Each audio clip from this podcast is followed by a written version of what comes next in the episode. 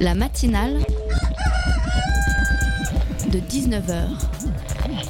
Et bah, c'est une émission qui parle de société, politique, euh, Culture alternative. On va aussi parler de sport, euh, de gens dans la rue. et l'actualité en règle générale. On va peut-être parler des corbeilles à linge pas en osier d'Auvergne. voilà, il y aura, il y aura des invités. Des sociologues, des invités chercheurs. Les invités ne diront que des choses intelligentes. Ça va peut-être s'étriper un peu de temps en temps, mais La matinale de 19h, du lundi au jeudi jusqu'à 20h sur Radio Campus Paris.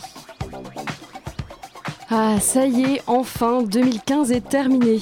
Je me souviens d'un post du Gorafi datant du 9 janvier dernier qui disait Flash spécial, François Hollande présentera un projet de loi pour mettre fin à 2015 et passer directement à 2016. À l'époque, ça m'avait fait marrer. Près de 12 mois plus tard, après deux attentats, deux élections bidons qui font grimper le front, François Hollande présente finalement un projet de loi pour mettre en place la déchéance de nationalité. Voilà, voilà, petite cerise sur le gâteau, histoire de finir l'année comme il se doit. Mais bon, trêve d'ondes négatives, on est en 2016 maintenant. Le soleil brille, les oiseaux chantent, vous avez bien dormi, bien mangé, bien picolé, vous avez revu tous vos vieux copains. Bref, c'est la rentrée et vous êtes bien. Je vous souhaite donc une très belle année à tous. Il reste plus que 362 jours, ça va bien se passer. La matinale de 19h, le magazine de Radio Campus Paris. Ils sont des millions en France, les tanguis. Il y a 15 ans, grâce ou à cause du film éponyme d'Étienne Châtillier, on leur avait enfin trouvé un nom. Souvenez-vous, Tanguy, c'est cette comédie franchouillarde qui raconte l'histoire d'un grand enfant de 28 ans qui vit toujours chez papa-maman. Et dans le film, eh ben, il est content, le Tanguy. Mais dans la vraie vie, en fait, ça se passe comment? Choisit-on vraiment de rester niché dans le cocon familial ad vitam aeternam? La Fondation Abbé Pierre nous prouve que non, vivre chez ses parents, ce n'est pas toujours un choix heureux. Et malheureusement, avec la crise du logement, ça ne va pas en s'arrangeant. En deuxième partie, ensuite, on vous parlera d'art dans les jeux vidéo. On appelle ça du concept art ou du artwork. Et le Musée national des arts ludiques y consacre une exposition. Jean-Jacques Launier, commissaire de l'exposition et fondateur du musée, sera avec nous pour nous en parler. Il nous expliquera notamment pourquoi on peut parler d'art total. Allez, c'est parti pour une heure de matinale sur Radio Campus Paris. N'hésitez pas à réagir sur les réseaux sociaux. Hashtag matinale19h. Franchement, papa, maman, vous, qu'est-ce que vous en pensez? Grosso modo, ça veut dire que ça repousse la thèse d'un an et demi. Et qu'on va t'avoir encore à la maison pendant tout ce temps.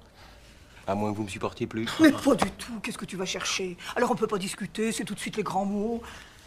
Euh, je plaisante, Non, maman. mais c'est pas drôle. 28 ou 30 ans, bon, maintenant, je m'en fous. hein. Ouais, c'est avec ta mère.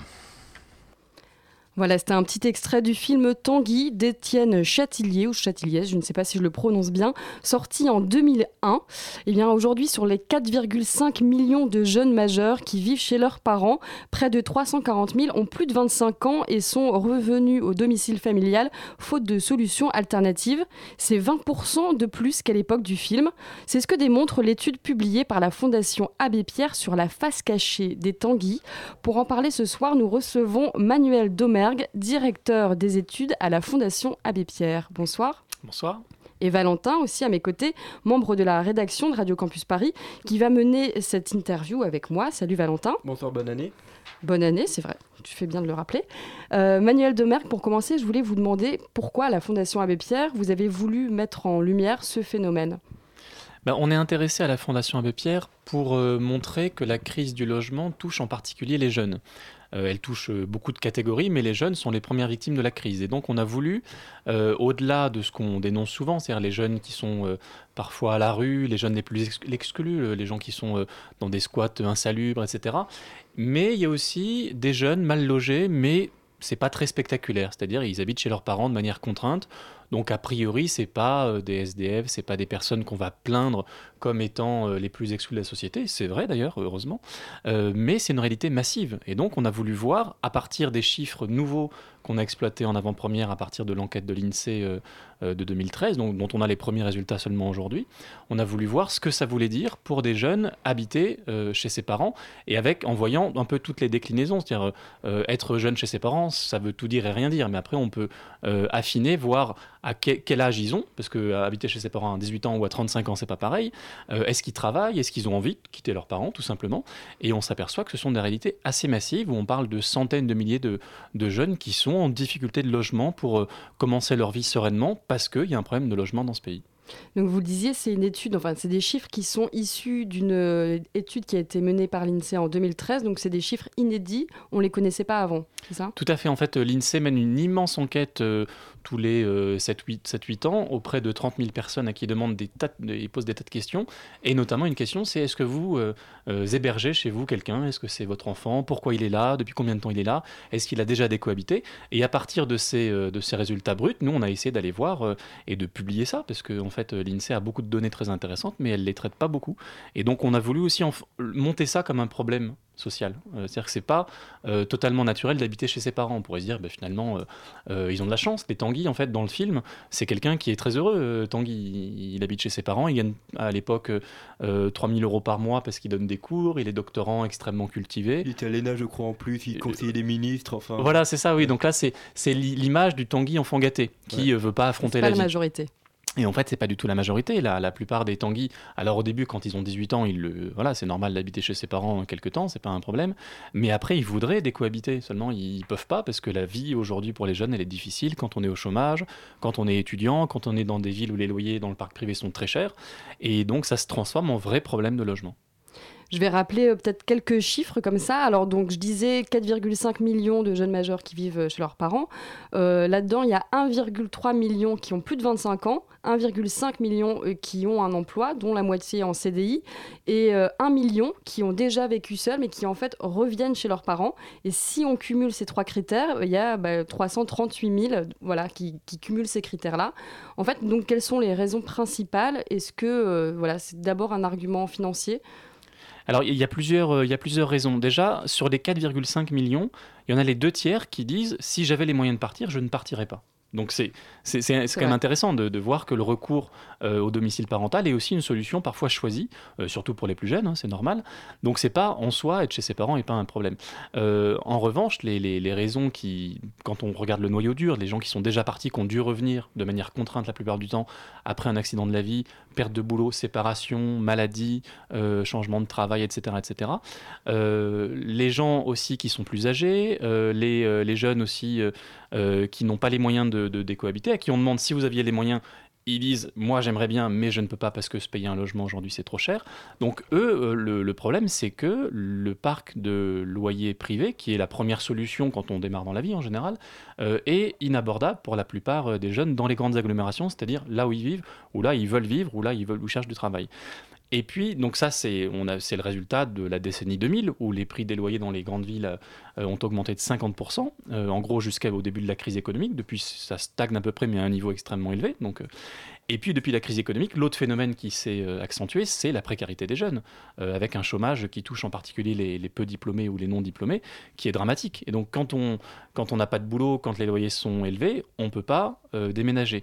Mais ce qu'on a voulu montrer aussi, c'est que sur les, les Tanguy, il y en a pas mal qui ont un travail, Euh, parfois même qui ont un travail en CDI à temps complet. Seulement, c'est un travail mal payé. Donc il y a un problème de chômage, de précarité, mais il y a aussi un problème de niveau de revenu par rapport au loyer qu'on qu'on demande aux jeunes. Alors justement, on pourrait se dire que vivre chez ses parents, surtout quand on a un emploi en CDI à temps complet, bon, quand on vit chez ses parents, on garde, c'est pas la situation la plus à plaindre, hein, on peut économiser de l'argent en attendant. À côté, il y a des jeunes qui ont 18 ans et qui doivent quitter leurs parents. Ça ne serait que pour leurs études supérieures. On peut penser à, un étudiant qui vit dans le Calvados ou en Saône-et-Loire qui doit partir à Strasbourg, à Bordeaux ou à Paris. Et euh, eux, c'est beaucoup plus compliqué pour le coup de quitter leurs parents. En quoi c'est un problème selon vous? Ben alors, effectivement, il y, a des, il y a des jeunes qui n'ont pas, entre guillemets, la chance de pouvoir rester longtemps chez leurs parents. Euh, je dis entre guillemets la chance parce que euh, on essaie de montrer dans l'étude que c'est pas forcément une chance, en tout cas, c'est plutôt un problème de logement. Mais y voilà, il y le, pire, c'est de ne pas avoir de parents euh, vers qui se tourner quand on a des difficultés. Donc le, le recours à la solidarité familiale, parentale, euh, quelque part, c'est bien, parce que heureusement que les parents sont là quand même pour aider les jeunes dans la société dans laquelle on vit. Euh, mais en même temps, c'est infantilisant pour les enfants parce qu'ils dépendent quand même de leurs parents et quand on a 25 ans, il y a un moment, on en a marre de dépendre de papa, maman, même s'il y a un côté confortable, mais il y a aussi un côté infantilisant. Et en même temps, c'est aussi inéquitable, parce qu'il y a des gens, soit qui ont des parents qui veulent bien les accueillir, mais chez qui euh, le logement est surpeuplé, insalubre, etc., donc c'est pas une bonne solution, soit qui n'ont plus de parents, qui sont fâchés avec leurs parents, et qui du coup se retrouvent euh, sans, du, sans ce filet de solidarité parentale, euh, lâchés dans le grand main de la vie active des jeunes, et c'est pas, pas évident. Il y a aussi le problème de, pour, en tout cas pour ceux qui font des études, il y a aussi le problème de géographique, parce qu'ils sont au milieu de nulle part ou et qu'ils vivent en province et du coup ils sont obligés pour continuer. Il y a aussi ce problème-là. Tout à fait. En fait, on, on s'aperçoit que les jeunes restent plus longtemps chez leurs parents dans les grandes agglomérations euh, pour une raison simple, c'est que s'ils suivent des études, ils peuvent suivre des études tout en restant chez leurs parents. Alors que, comme vous le dites, quand on habite dans le Cantal, il n'y a pas beaucoup d'universités dans le Cantal, par exemple. Euh, donc, on est obligé, euh, d'une manière ou d'une autre, de partir de chez ses parents. Alors, la plupart du temps, ils- les, les jeunes partent dans des mauvaises conditions. C'est-à-dire, ils se, ils se ruinent pour payer un- une chambre de bonne, où ils vivent en squat ou chez des amis, etc. Euh, Et parfois, puis ils sont jeunes aussi. Hein. Et puis, aussi une jeunes. question de maturité. pas méchamment, mais il y a aussi à 18 ans quitter ses parents. Absolument, en fait, c'est aussi ça qui est intéressant dans cette étude quand on voit qu'il y a quand même les deux tiers des 4,5 millions de Tanguy qui veulent rester chez leurs parents. C'est qu'on vit dans une société, pour les jeunes aujourd'hui, où il y a beaucoup de ruptures, de difficultés, de décrochage universitaire, scolaire, euh, de précarité dans les premiers emplois. Et, et donc, avoir une sécurité à travers ses parents, euh, c'est aussi quelque chose d'agréable. Là, je parle des- de ce qui est lié à la précarité, mais c'est aussi des jeunes qui sont pas du tout en situation précaire, qui ont envie de faire le tour du monde, de partir un peu à droite à gauche, et de pouvoir revenir un moment chez leurs parents parce que c'est aussi un filet de sécurité. Donc ça, c'est l'aspect, on peut dire, positif de cette euh, solidarité générationnelle, mais euh, au bout d'un certain temps, ça devient quand même assez négatif. Mais je voulais aussi, moi, il y a des chiffres qui m'ont interpellé, c'est qu'on voit en fait que, euh, bien sûr, c'est les étudiants majoritairement qui restent chez leurs parents, mais ceux qui ne sont plus étudiants, finalement, il y a plus de jeunes en CDI que de jeunes chômeurs qui vivent chez leurs parents. Alors ça, c'est un chiffre, je me suis demandé, 55% des 25-35 ans qui vivent chez leurs parents euh, travaillent, dont la moitié en CDI. Co- comment ça se fait? Comment on explique ça? Ben, c'est ça qui est assez euh, étonnant. On pourrait penser, bon, bah, il y a le chômage, donc les jeunes restent chez leurs parents. Mais en fait, non, la, la plupart des jeunes euh, chez leurs parents, hein, quand ils sont un peu âgés, travaillent. Donc euh, ça, ça interroge vraiment à la fois sur le niveau des loyers. Et nous, on plaide pour l'encadrement des loyers justement à cause de ça. Euh, parce que même quand on a un boulot, qu'on est payé au SMIC ou à temps partiel ou en intérim, etc., on ne peut pas se payer un appartement parce qu'il est trop cher, parce que les, salaires sont trop bas, ou parce que si par miracle on a assez d'argent pour se payer un loyer, parfois on n'a pas les garanties demandées par les bailleurs pour y accéder. Euh, la caution parentale, le fait de gagner trois ou quatre fois le, niveau du loyer, euh, ou juste d'avoir la tête qui revient au propriétaire. Euh, et donc ça, même pour des gens qui travaillent, qui ont des salaires corrects et qui pourraient se payer un loyer, eh ben malgré tout, c'est un obstacle insurmontable pour euh, décohabiter et pour avoir son premier logement. Mais comment ça se fait quand même plus de jeunes en CDI que de chômeurs? Ça veut dire que euh, finalement le CDI c'est pas du, enfin c'est plus une aide pour trouver un travail. Alors, pour trouver un pour trouver un logement. nous, c'est quelque chose qu'on essaie de montrer euh, très régulièrement, que le travail ne suffit plus aujourd'hui à se loger correctement. On a fait des campagnes d'affichage, alors c'était sur les, les cas les plus extrêmes, c'est s'appelait en CDI et SDF, sur des gens qui étaient en CDI mais qui dormaient dans leur voiture ou dans la rue. Euh, là, pour les jeunes, c'est moins extrême que des SDF, mais on voit que euh, des jeunes avec des bas revenus, et quand on commence dans la vie active, euh, on a en général des bas revenus et des revenus précaires, donc quand on ne sait pas de quoi sera fait demain, quand on enchaîne les stages, euh, les services civiques, les CDD, l'intérim, etc., c'est dur de se dire je pourrais payer mon loyer pendant encore une année. Et c'est encore plus dur de convaincre le bailleur que euh, oui, on a une chance d'être un bon payeur euh, pendant encore un an ou deux. Donc tout ça fait qu'on a du mal, même avec un boulot, et la plupart des jeunes travaillent, soit en étudiant, soit euh, en emploi. Donc c'est pas des, assistés, etc. Puis ceux qui travaillent pas souvent, c'est parce qu'ils n'ont pas le choix, ils n'ont pas trouvé de boulot. Donc les, voilà, c'est pour casser un peu l'image du jeune Tanguy assisté qui se prélasse chez ses parents. Et il y a aussi un autre chiffre moi qui m'a interpellé. Je ne sais pas si vous avez une réponse là-dessus. On remarque donc qu'il y a plus d'hommes que de femmes qui restent euh, chez leurs parents. Donc c'est 56,8% d'hommes contre 43,2% de femmes. Est-ce que vous l'expliquez?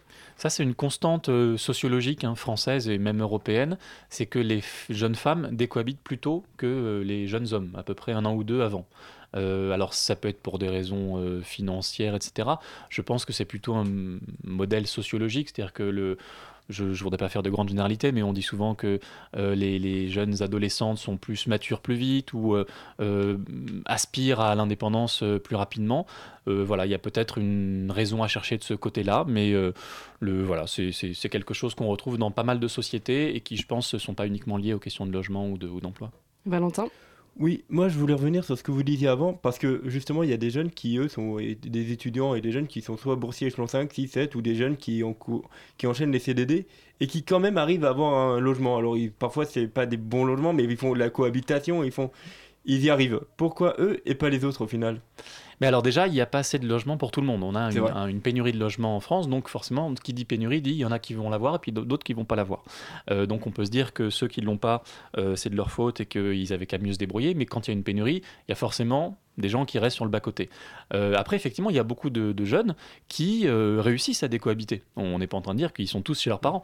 Euh, alors ils réussissent soit parce qu'ils ont la chance d'avoir un bon boulot et, ou des parents qui les aident à payer leur loyer, soit parce qu'ils trouvent des solutions de repli. Ça, c'est aussi dans les premières années de décohabitation, c'est souvent le cas. On va dormir sur le canapé des copains, on va partager un loyer à 3 ou 4 dans des conditions un peu difficiles, mais on se dit c'est le début. Euh, c'est aussi, à la fois c'est vrai et faux, c'est-à-dire que ça fait partie un peu du bizutage social de la jeunesse de dire bon vous êtes précaire, mais vous êtes jeune, allez, on a tous fait ça. Euh, c'est vrai quand ça dure un an ou deux, quand c'est pas trop dur, mais quand ça dure longtemps, qu'on est vraiment en surpeuplement, qu'on est vraiment dans des logements insalubres ou dans des statuts résidentiels précaires où on n'a pas de bail à son nom, par exemple, pas d'adresse à son nom, ça pose des vrais problèmes qui sont au-delà de- du côté bohème, on est jeune, on vit dans des chambres de bonne à Paris. Euh, il y a des vrais problèmes sociaux, il y a des, des- ça avec des conséquences sur la santé, des conséquences sur la capacité à suivre ses études, à trouver un boulot, tout simplement à s'épanouir euh, sans vivre dans un taudis. Euh, voilà, il faut le, côté bohème des jeunes qui habitent euh, dans des taudis euh, est un peu dérangeant.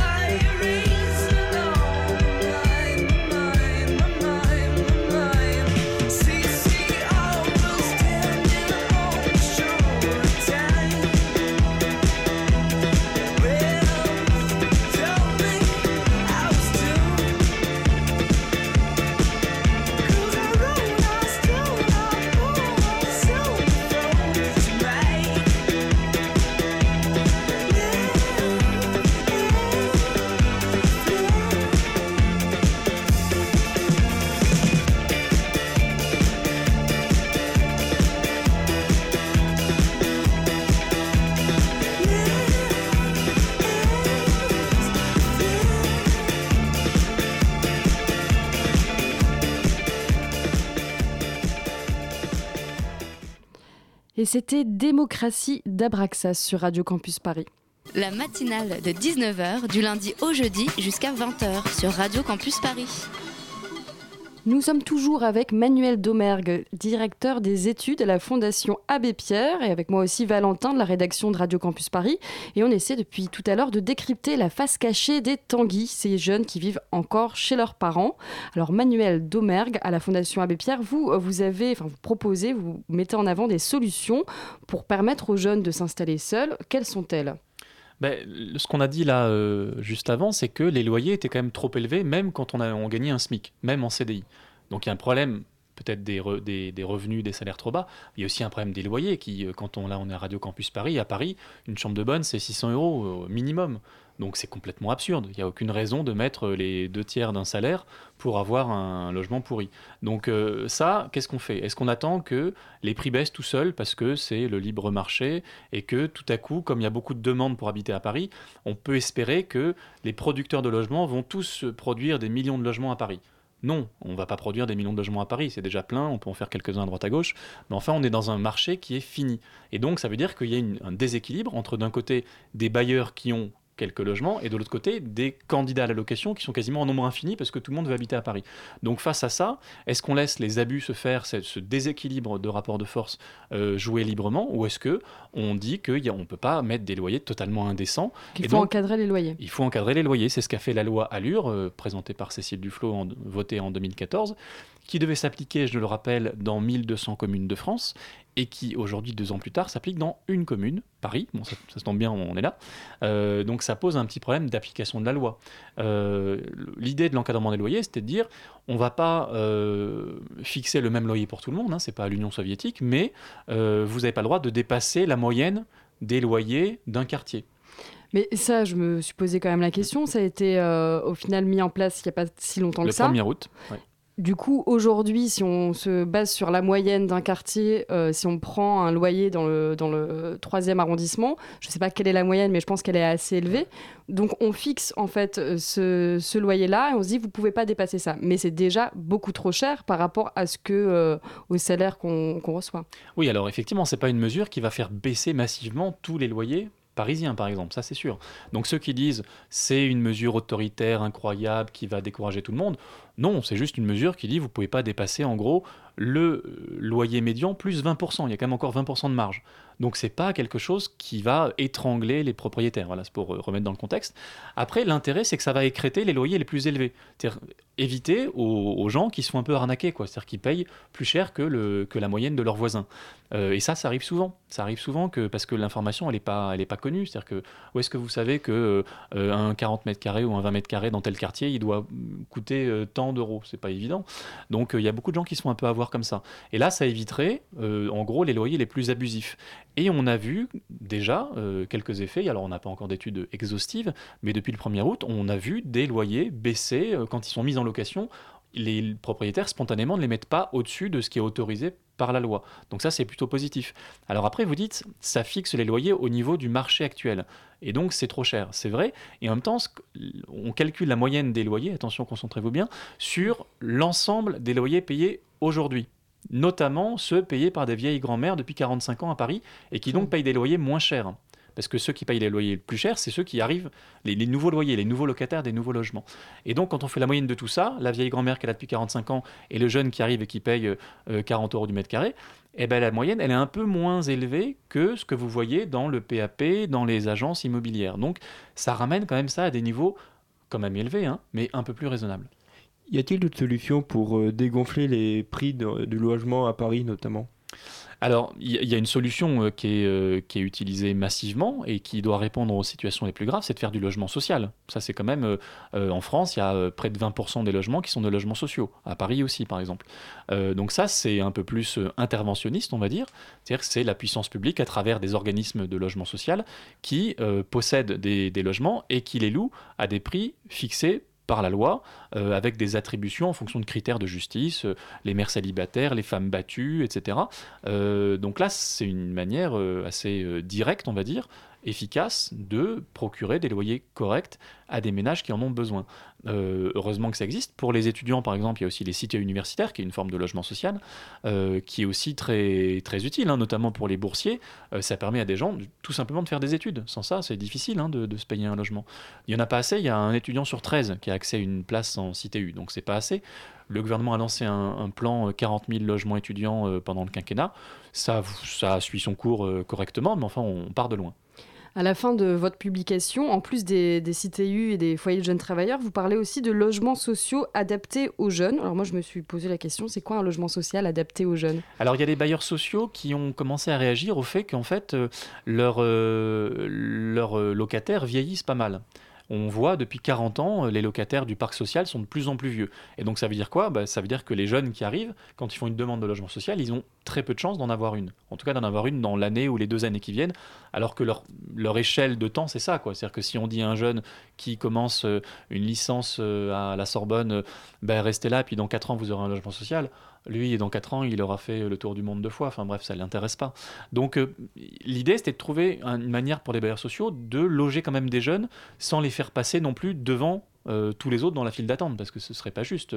Un des critères pour obtenir un logement social, c'est d'attendre longtemps pour l'avoir. Donc si les jeunes passent devant, euh, bon, ça peut poser un problème de justice pour les autres qui attendent. Donc l'idée, c'est euh, on procure certains logements sociaux, par exemple en colocation à plusieurs jeunes différents, euh, pas forcément avec un bail pour toute la vie, mais juste le temps de faire ses études. Voilà, c'est une manière d'adapter un peu le parc social à la réalité du, parcours des jeunes. Donc ça reste quand même des, des solutions assez précaires. Vous parlez aussi d'augmenter les foyers de jeunes travailleurs, mais quand on a euh, 25 ans, qu'on a un premier travail, on a, ça peut être une solution temporaire, mais on n'a pas envie de s'éterniser non plus, comme on n'a pas envie de s'éterniser chez ses parents, on n'a pas envie de rester en foyer de jeunes travailleurs. Oui, tout à fait. C'est pas, pas pour y passer toute sa vie, mais euh, les foyers de jeunes travailleurs, c'est une solution qui est pas non plus euh, si mauvaise pour pas mal de jeunes qui débutent dans la vie, qui sont un peu fragiles, euh, qui ont des emplois un peu précaires et qui ont aussi besoin un peu d'encadrement, d'avoir un peu, euh, d'être pas juste dans un immeuble où il y a personne. Il y a aussi dans les foyers de jeunes travailleurs euh, des, des- des personnes qui sont là pour accompagner, pour être là s'il y a un problème, etc. Donc c'est une solution qui est pas mauvaise, euh, qui en tout cas euh, satisfait euh, ceux qui vivent quand ce sont des bons foyers qui sont pas trop en mauvais état, mais la plupart du temps c'est plutôt correct. Donc euh, je pense qu'il ne faut pas euh, dénigrer trop cette solution parce qu'il y a les logements étudiants pour les étudiants, pour les autres il n'y a pas forcément grand-chose et ça c'est ça fait partie des c'est un pied à l'étrier après pour euh, passer à un logement plus autonome on va dire. Et je voulais aussi vous demander, vous parlez de la garantie universelle des loyers. Qu'est-ce que c'est que ça, la garantie universelle des loyers? Alors, c'est quelque chose qui existe dans la loi. Ça a été voté dans la loi Allure, une fois de plus, hein, il y a deux ans. Euh, c'était censé être la révolution. C'était la sécurité sociale du logement. C'est-à-dire qu'en gros, au départ, ça devait interdire carrément les cautions parentales. On n'aurait- pas eu le droit de demander une caution parentale à un candidat à la location. Et en échange, c'est en gros l'État qui se porte caution à la place des parents de tout le monde. Donc c'était vachement bien parce que à la fois ça garantissait euh, les bailleurs en cas d'impayé en disant c'est la, la garantie universelle, la GUL qui vient vous rembourser en cas de problème. Et ça permettait à tous les jeunes, même ceux qui n'ont pas de parents, même ceux dont les parents sont chômeurs, etc., d'avoir accès à la location, d'avoir cette caution qui rassure les bailleurs. Donc c'était un peu gagnant-gagnant. Et puis ça a été voté, c'est toujours voté, mais le gouvernement a dit non, on va pas l'appliquer. Euh, Et comment ça se fait que cette loi Allure, en fait, elle n'est pas du tout appliquée aujourd'hui? Certains aspects sont appliqués, mais d'autres le sont pas. Alors, ce c'est assez bizarre, c'est-à-dire que le gouvernement, au début du quinquennat, était parti sur. euh, il a, enfin, François Hollande avait signé les propositions de la Fondation Abbé Pierre en 2012. Euh, le problème, c'est qu'il a commencé à les mettre en œuvre, ça c'était plutôt bien, notamment avec cette loi Allure. Et puis, au, milieu de son quinquennat, il a changé d'avis. Euh, Manuel Valls est devenu Premier ministre. Il a dit les problèmes de la France, c'est à cause de la loi Allure. S'il n'y a pas de croissance, c'est à cause de l'encadrement des loyers qui n'était pas encore mis en place. Donc, c'est une attaque très idéologique. Et donc, ils se sont dit on va pas appliquer cette loi qu'on vient pourtant de voter il y a quelques mois. Donc, c'est totalement absurde. Et à la place, ils vont mettre en place des dispositifs euh, dérogatoires pour euh, extrêmement compliqués, extrêmement bricolés pour euh, les jeunes en CDD qui veulent, etc. Et en fait, ça marche pas. Ils l'ont fait pour les étudiants, par exemple, à la place de cette garantie universelle qui aurait été simple pour tout le monde. Ils ont mis en place la caution locative étudiante, qui a été annoncée à grand renfort de communication il y a un an, plus On en d'un a an. parlé aussi. ouais. Et vous en avez parlé sans doute ici, c'était censé aider tous les, les étudiants à accéder au logement. Euh, un an plus tard, nous avons le résultat formidable de euh, 0,2% de la population étudiante qui a bénéficié de cette caution locative étudiante. C'est-à-dire qu'en gros, ça ne sert à rien, ça ne marche pas, euh, parce que personne ne le connaît, parce que quand on va voir un bailleur en disant bonjour, alors euh, mes parents sont morts. Moi, je suis étudiant, euh, je travaille 4 heures par semaine et, euh, et je gagne euh, 125 euros. Euh, mais par contre, si vous voulez, il y a la caution locative étudiante. Bon, bah, le bailleur, il dit Je ne sais pas de quoi vous parlez, vous ne m'intéressez pas, voilà, partez. Donc, ça ne marche pas. Tout ce qui est bricolé, tout ce qui est ciblé sur des publics spécifiques, en fait, le but, c'est que ça ne marche pas. S'ils voulaient que ça marche, ils auraient fait la garantie universelle des loyers. Très bien, merci beaucoup euh, Manuel Demergue. Je rappelle donc que vous êtes le directeur des études à la Fondation Abbé Pierre. La face cachée des Tanguy, euh, cette étude dont on parlait tout à, tout à l'heure, est à consulter bien sûr sur le site de la Fondation Abbé Pierre. Merci beaucoup d'être venu ce soir. Matinale de 19h, le magazine de Radio Campus Paris.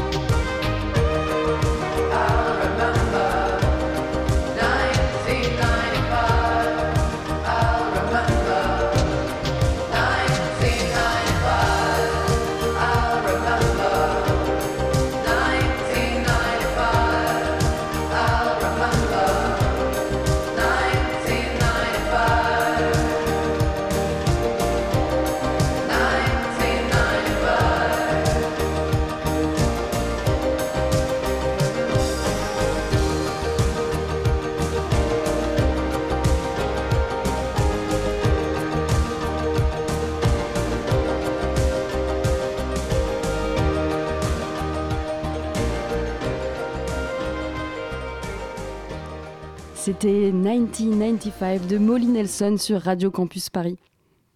La matinale de 19h sur Radio Campus Paris. Vous en avez peut-être trouvé un sous le sapin cette année, un jeu de société. Léa en est mordue des cartes et des plateaux. Bonjour Léa. Bonjour Elsa, bonjour à tous. Alors tu as eu de jolis cadeaux cette année? Et oui, j'ai été gâtée. Et pour bien commencer l'année 2016, je vais partager avec vous ma passion pour les jeux de société, une passion à laquelle j'ai pu m'adonner tout particulièrement pendant les fêtes. La période entre Noël et le Nouvel An est effectivement propice aux parties de jeux de société. La famille est réunie, le ciel souvent gris, on a le temps et le Père Noël s'est chargé d'agrandir la collection de jeux. Et puis, c'est un super moyen de mettre tout le monde d'accord et d'éviter les engueulades à propos des dernières élections, par exemple. Oui, c'est quand même étrange de voir qu'à l'heure du, du tout numérique, les bons vieux classiques restent d'actualité. Étrange, je sais pas, mais c'est sûr que depuis des années, le Scrabble, la bonne paye ou le Cluedo restent des incontournables. Le secteur des jeux de société en France, c'est 200 millions d'euros de chiffre d'affaires. Ça représente 20 millions de boîtes vendues chaque année en France, donc en moyenne un par foyer. Sauf qu'il n'y a pas que les grands classiques de supermarché, il y a tous les jeux dits modernes, récents, qui se vendent très bien aussi. Tu connais le Double, le Time's Up ou le Jungle Speed, Elsa? Ouais, ouais, je les connais très bien, je les ai même. C'est vrai Ouais, ouais. Eh ben, c'est des jeux créés par une société française, Asmodée, qui en a vendu 1,5 million, et demi, si on cumule les ventes des trois jeux, par an depuis 2012. Et c'est ce type de jeu que j'ai envie de vous recommander pour vos soirées en famille ou entre amis. Parce que bon, dans une partie, il y a toujours, toujours pardon, ces différents types de joueurs. Il y a le mauvais joueur, bien sûr, qui dit que le hasard l'a mal servi. Il y a celui qui a la gagne, les règles du jeu sur les genoux. On trouve aussi souvent un gars qui s'en fout et qu'on doit toujours appeler quand son tour arrive. Et enfin, il y a celui qui veut faire plaisir, qui joue, mais qui préférerait digérer sa dinde tranquillou sur le canapé avec mamie qui ronfle. La partie se déroule calmement jusqu'au comptage des points. Et là, les masques tombent et la bonne entente assurée par une mauvaise petite partie, pardon, par une bonne petite partie, laisse place au règlement de compte. Euh, bah, Il y a le mauvais joueur qui pinaille sur l'action que celui qui a la gagne a faite, il y a celui qui s'en fout et qui lâche imprévisible de toute façon, bah moi je m'en fous, et le dévoué qui rejoint mamie pour une petite sieste digestive. Donc, pour éviter tout cela, il faut choisir les bons jeux, ceux qui mettent tout le monde d'accord. Exit donc le Monopoly et porte ouverte Pardon. Exit donc le Monopoly, qui est la porte ouverte aux insultes du cousin anticapitaliste au tonton Radasse. Bon, alors qu'est-ce que tu conseilles? Alors, je vous propose une petite sélection de jeux qui me plaisent tout particulièrement et que j'ai testé ces jours-ci.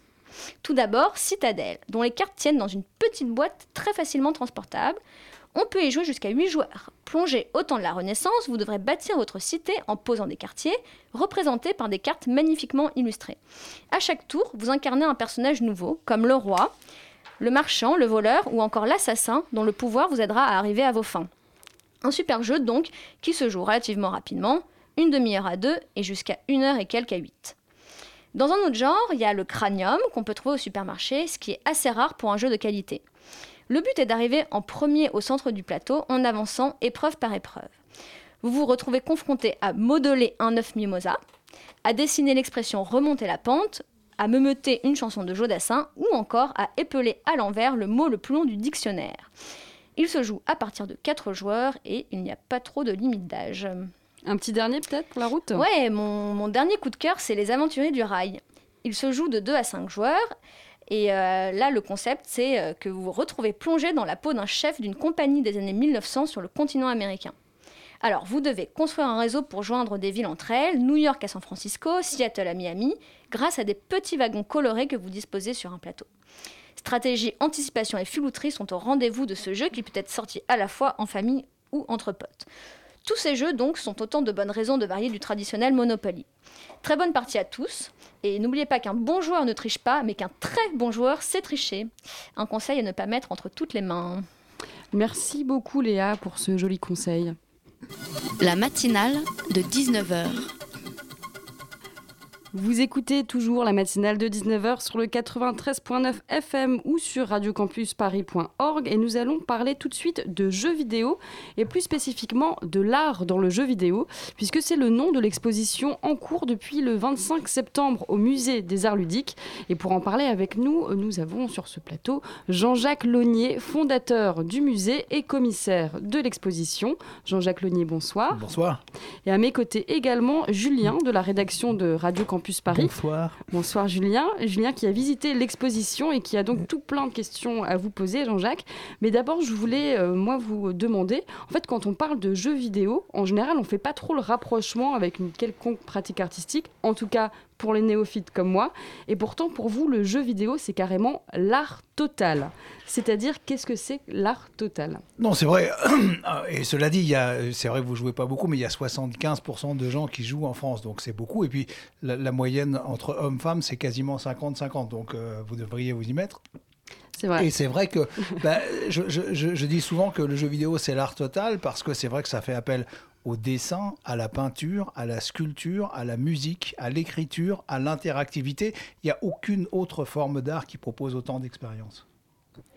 Oui, mais alors euh, la, la peinture et la sculpture dans les jeux vidéo, sont de la peinture et sculpture numérique. Alors, qu'est-ce que c'est la, la différence avec la peinture classique et la sculpture classique? Alors, comme on le voit dans l'expo, il y a des gens qui dessinent de façon traditionnelle. On voit d'ailleurs les lapins crétins, on voit des carnets de croquis, on Oui. voit que c'est avant tout, et c'est ça qui est intéressant pour un large public, c'est de voir que même des jeux vidéo euh, mondialement connus comme Assassin's Creed ou, ou les lapins crétins ou plein de choses comme ça, bah, c'est d'abord une esquisse, c'est d'abord un crayonné sur un, sur un carnet de croquis. Et puis après, il y a des artistes qui choisissent de dessiner en numérique et d'autres qui continuent en traditionnel. Majoritairement maintenant, ils sont en numérique. C'est tout simplement maintenant les tablettes, les ordinateurs, et c'est vrai que c'est ce qu'on voit aussi dans l'exposition. Il y a des artistes qui, passent de l'un à l'autre. Il y a des gens qui font de la BD, du cinéma, etc., qui dessinent, etc., et qui expliquent que bah, de temps en temps, ils prennent de l'huile, de temps en temps, ils prennent l'ordinateur. Pour eux, euh, l'ordinateur et la tablette est plus simple d'utilisation parce qu'ils peuvent enregistrer, mais sinon, il n'y a pas de différence. D'accord, mais dans ce cas-là, c'est quoi la différence entre un dessin numérique une sculpture numérique ou de peinture numérique et comment on sculpte par ordinateur? Bah alors, c'est pour ça qu'il faut venir voir l'expo, hein, puisqu'on a filmé les artistes, et c'est vrai que c'est Alors, difficile. Effectivement, la réponse est dans l'expo, je, je Voilà, confirme. hein. abs- Absolument. Non, disons que dessiner par ordinateur, on se doute. On, on imagine qu'effectivement, euh, l'artiste a un crayon et qu'il dessine sur une tablette, euh, comme on dessine sur un papier, euh, clairement. Et on Simplement, prend un pinceau pour, pour, lui, euh, voilà, il enregistre son dessin. Pardon? On prend un pinceau pour la peinture Absolument, bien sûr, il y a des brosses et c'est vrai que c'est encore plus intéressant. Euh, mais vous savez, la technologie, c'est ce qui a toujours libéré les artistes. Euh, les premiers artistes qui sont allés dessiner dans la nature au début du siècle, ils sont allés parce qu'on a inventé les tubes de peinture qui permettaient de se déplacer. Avant, c'était des mélanges qu'il fallait faire. La, technologie, elle est au service des artistes de façon générale. Elle vient pas lutter contre. Et là, on s'aperçoit que l'ordinateur est vraiment au service des artistes. C'est un nouvel outil, simplement. Est-ce qu'il y a un public pour euh, l'art dans les jeux vidéo? C'est-à-dire qu'en général, les joueurs euh, jouent, mais est-ce qu'ils s'arrêtent aussi particulièrement sur les graphismes, sur le décor, etc. Parce qu'on ne regarde pas un jeu vidéo comme on s'arrêterait devant une peinture, un tableau ou une photo. Bah, encore une fois, il faut que vous veniez. hein. C'est- pour le moins en train de Bien changer. sûr. Les jeux vidéo, c'est clairement ce qu'il y a de plus spectaculaire. Je pense que c'est là où il y a les plus grands artistes contemporains aujourd'hui. C'est sans doute pour ça que c'est clairement euh, une des industries culturelles les prédominantes dans le monde entier. Parce que, à la fois, et je le vois dans l'expo, parce qu'il y a plein de gens qui viennent me voir quand je suis dans le musée, etc. Il y a des gens qui ne jouent pas du tout. Il y a même des dames assez âgées qui sont venues voir l'expo qui m'ont dit Je joue pas aux jeux vidéo, mais alors c'est vraiment incroyable, ces peintures, c'est ça, parce que ce sont des peintures, des dessins, des sculptures, des installations d'art contemporain. C'est vraiment, on peut visiter l'expo quand on, quand on ne joue pas du tout, puisqu'il n'y a rien d'interactif. Et bien sûr, il y a aussi les joueurs qui sont super contents parce que c'est vrai que quand on joue finalement on est plutôt pris par l'action du jeu on, sait qu'on est sur un jeu qui est sublime qui est super beau mais on n'a pas tout à fait le temps de regarder et là d'un seul coup ben, on comprend finalement pourquoi on a aimé jouer à ce jeu et on, s'immerge dans les mondes Alors il y a des figures qu'on retrouve souvent hein, dans, les, jeux vidéo, comme les villes futuristes, les paysages imaginaires. Et vous montrez bien l'importance de s'ancrer dans le réel pour imaginer un univers imaginaire. Bon. Comment alors sélectionner les éléments euh, réels qu'on va garder, qu'on va modifier et ceux qu'on va supprimer? Il y, a- beaucoup de synergie euh, dans, le jeu vidéo avec le cinéma, la bande dessinée. L'art ludique, c'est vraiment un, un art figuratif, narratif. Je dirais d'une certaine façon, les grands artistes du 19e, voire les studios de la Renaissance italienne, qui se réunissaient avec plein d'artistes pour travailler tous ensemble autour d'une grande œuvre finalement. À l'époque, c'était l'Église qui commandait ou les rois. Maintenant, c'est le public.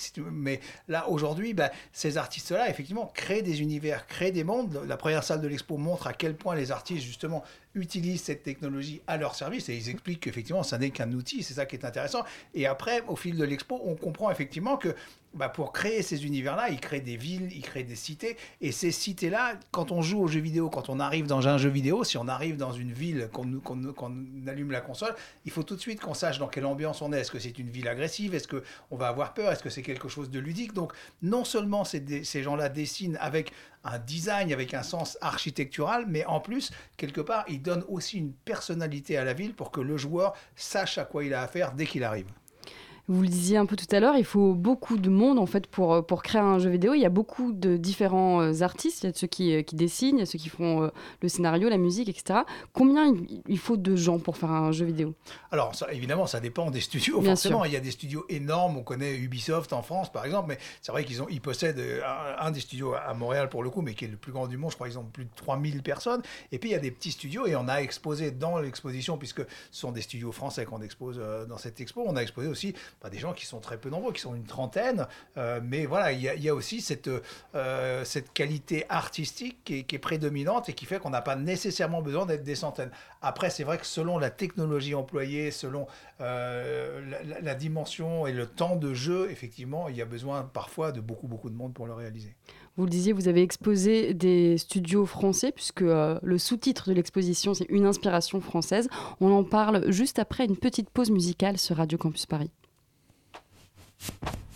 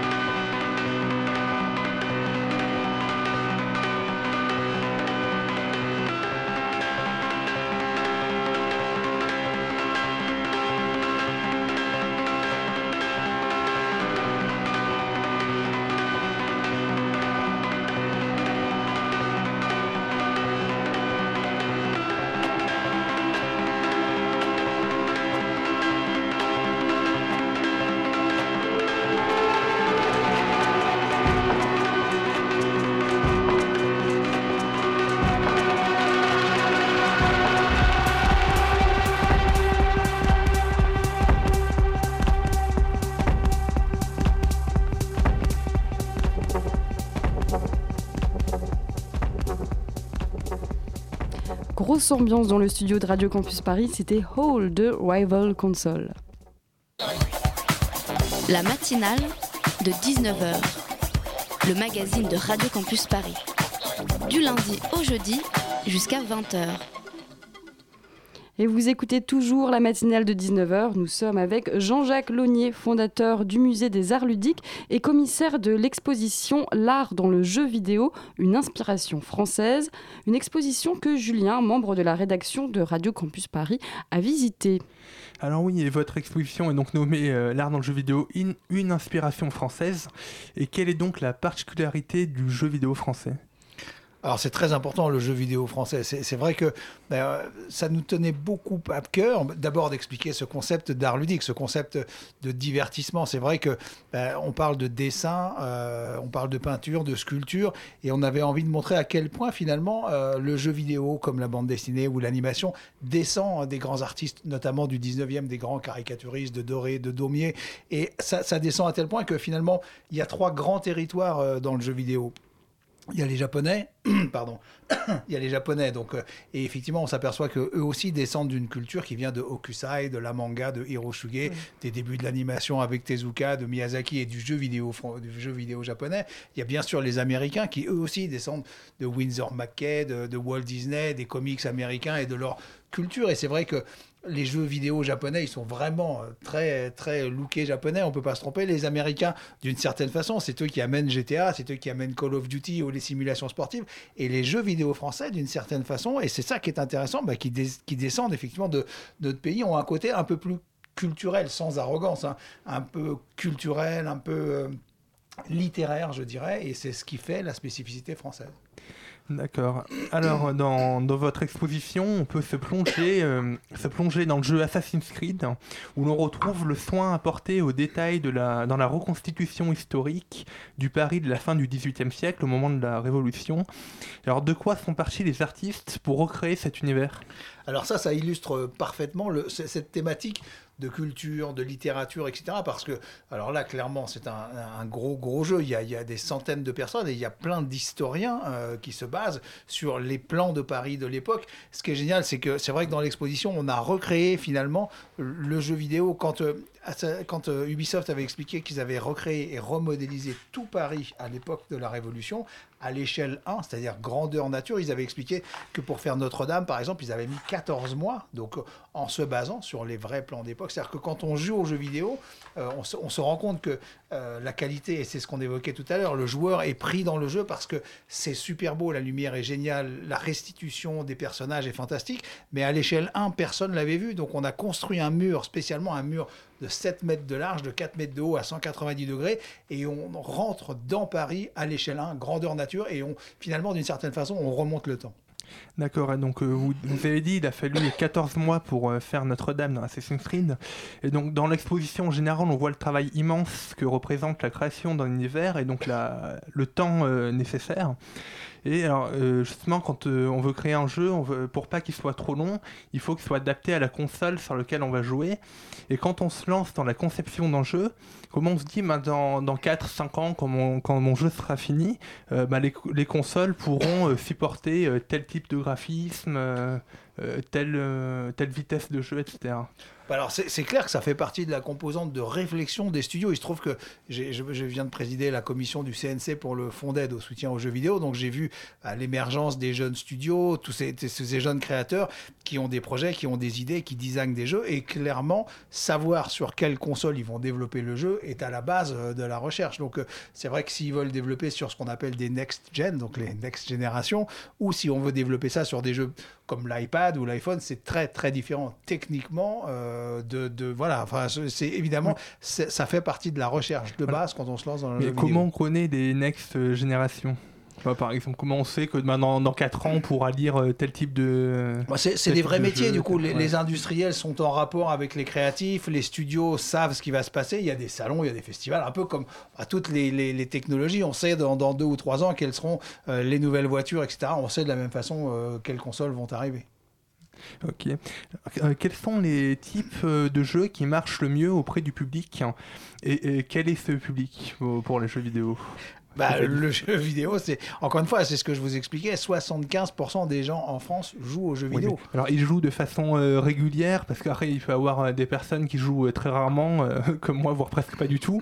En même temps, je peux dire que je joue quand même aux jeux vidéo, et puis il y en a qui passent des heures, euh, qui sont capables de passer les nuits dessus, etc. Oui, c'est- comme les gens qui vont au cinéma. Il y en a qui vont voir un film par an et d'autres 10, mais ça c'est quand même des gens qui vont au cinéma. C'est ça qui est important. Et c'est vrai que euh, bah, forcément, il y a des gens qui vont trouver plus de plaisir dans euh, des jeux contemplatifs comme de journée. Il y a, il y a des voyages magiques qu'on fait, il y a des choses vraiment féeriques. Et puis il y a des jeux plus d'action, il y a des jeux qui nous font traverser le temps, il y a des poésies incroyables, il y a des choses historiques. C'est évidemment tout le propos de l'exposition, c'est de montrer la variété. Je voulais revenir sur les studios que vous aviez invités à exposer leurs œuvres dans cette exposition. C'est 12 studios français. Quelles sont euh, leurs euh, spécificités? Quels sont Est-ce qu'il y a une, euh, un style français spécifique? Ou En fait, il y en a- très ouais, varié il y en a 14. Non, c'est vrai qu'ils ont, euh, qu'ils ont euh, je trouve, euh, ce, ce côté culturel. Ils ont cette en- enfin, après, c'est sans arrogance. Encore une fois, c'est ce que j'expliquais. Les Japonais bah, se servent de leur culture, se servent de, leurs ancêtres, se servent de leur code graphique. Les Américains aussi. Et les Français, d'une certaine façon, bah, ont tout ce côté littéraire, culturel, artistique. Et que ce soit un petit studio ou un gros euh, comme le numéro 3 mondial, ils ont tous cette recherche. Je dirais que c'est très artistique, le jeu vidéo français. L'exposition L'art dans le jeu vidéo, une inspiration française, c'est jusqu'au 6 mars, c'est ça? Absolument. Au musée euh, des arts ludiques, quai d'Austerlitz. Qu'est-ce qu'on pourra découvrir après cette exposition au musée des arts ludiques? Parce que vous êtes aussi le Il fondateur va, de il va y avoir, bah, alors, il va y avoir plein. bah, euh, comme vous le savez, on a ouvert il y a deux ans, on a fait Pixar, on a fait Marvel, on a fait plein de choses intéressantes, Ghibli, Miyazaki, et il va y avoir effectivement bah, une continuité qui va nous permettre de découvrir que l'art de l'animation, les super-héros et toutes ces grandes créations sont avant tout des créations d'artistes. Merci beaucoup Jean-Jacques Launier d'être venu ce soir. C'est la fin de cette matinale, la première de l'année 2016. Merci aussi à toi Julien, merci à Rémi, notre cher réalisateur, à Camille à la coordination, à Léa pour sa chronique et à Valentin pour la première co-interview. Tout de suite, c'est Pièces détachées, l'émission sur l'actualité des arts vivants. Bonne soirée sur Radio Campus Paris 93.9.